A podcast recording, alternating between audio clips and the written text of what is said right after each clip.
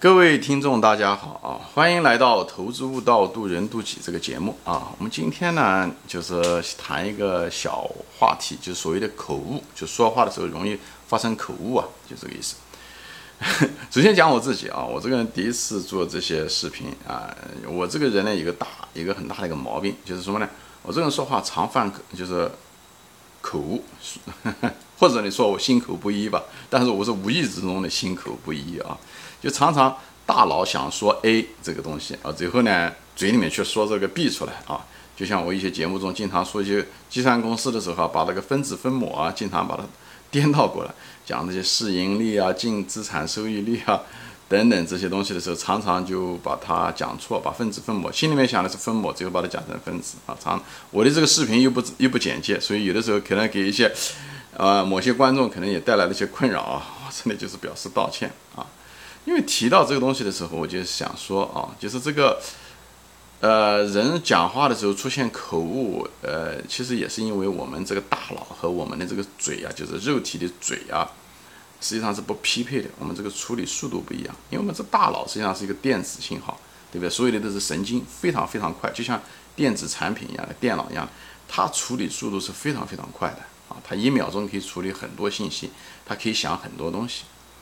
而这个嘴呢，它是一个机械式的啊，它是个机械式的，它嘴要张合才能发音，才一个字一个字的发出来。所以它在一秒钟的时候，它可能只能讲一个字或者两个字啊，讲的比较短。那大脑可能对吧，就是一念之间，它肯定想很多东西，在一秒钟之内，或者是千分之一秒，它可以想很多东西出来。所以一个是电子的系统，一嘴呢是机械系统，所以两个不一样。最后就造成了你脑袋里面会想很多，哎，你嘴很慢的说出来，这样的话就会产生一些，呃，之间的一些不匹配啊，这所以经常会说话说错，就在这里。这有点像什么呢？这机械的东西相对来讲稳定性没有电子稳定性强啊。我举个例子，像电脑，电脑它俩每天要处理好多东西，它基本上不怎么坏，当然它也坏，但坏的几率小。那打印机它就是个机械的东西，所以打印机你打印东西的时候，它老是经常有的时候会是卡纸。虽然打印机已经被发明了四五十年了啊，但是打印机的这个打印的这个可靠性还是到现在为止 都不怎么样。就是什么原因呢？连电脑发明了这么长时间了啊，每两年对不对？它这个速度可以翻一倍，对不对？所以已经发展，但打印机还是那个样子，它那个质量还是不行。打印也搞不好就卡纸，搞不好。再好的，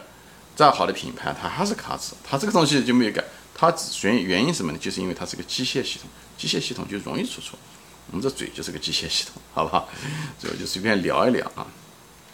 还有一个呢，就是我想谈的呢，就是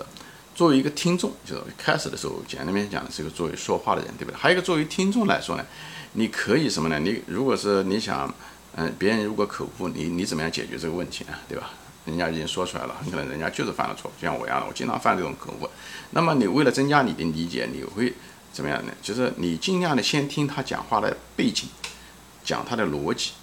对不对？先听他的背景啊，英文叫 context，以后呢再听他的内容。这样的话，当他在某一个字，比方说我讲话在某一个字、某一个词讲错的时候，因为你知道他背景和内容和逻辑，即使我在具体的某一个字上面讲错了啊，卡了壳。但是呢，你仍然可以呢，通过你大脑对这个东西的认知和背景，你也可以把它调整出来。这样的话，就是你听人家讲话的时候，不是只在听人家字，人家讲听话要听音，哎，讲的是这个东西。音就是一个某一个意思和背景，哎，逻辑。那么听话的时候呢，只不要只是听那个声啊，就是一这要听音，就是这个意思。这样的话会帮帮助你，因为。大多数人像我这样的人，经常讲话讲口误啊，就是所以这样的话，你在听的时候你就不会，呃，有那么多误区啊，这样的话好一些啊，嗯，这就让我提醒，就让我想起来一个人啊，我一个非常好的一个朋友啊，嗯，很聪明啊，非常聪明，我就是呃，聪明人就是讲话的时候就很厉害，我就是很佩服这样的人，我不，我本人不是的啊，他就是我经常跟他说话的时候啊。呃，讲了很多话，而且我有一个毛病，我说了嘛，我经常犯那个口误，经常把话讲错，或者讲反，那个字某一个字经常把它讲错，但是他每次都能听得懂，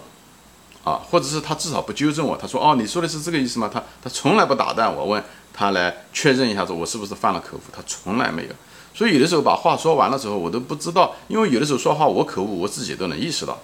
而他却从来没有把我的话打断。所以呢，我那时候在想，他不是是不是没有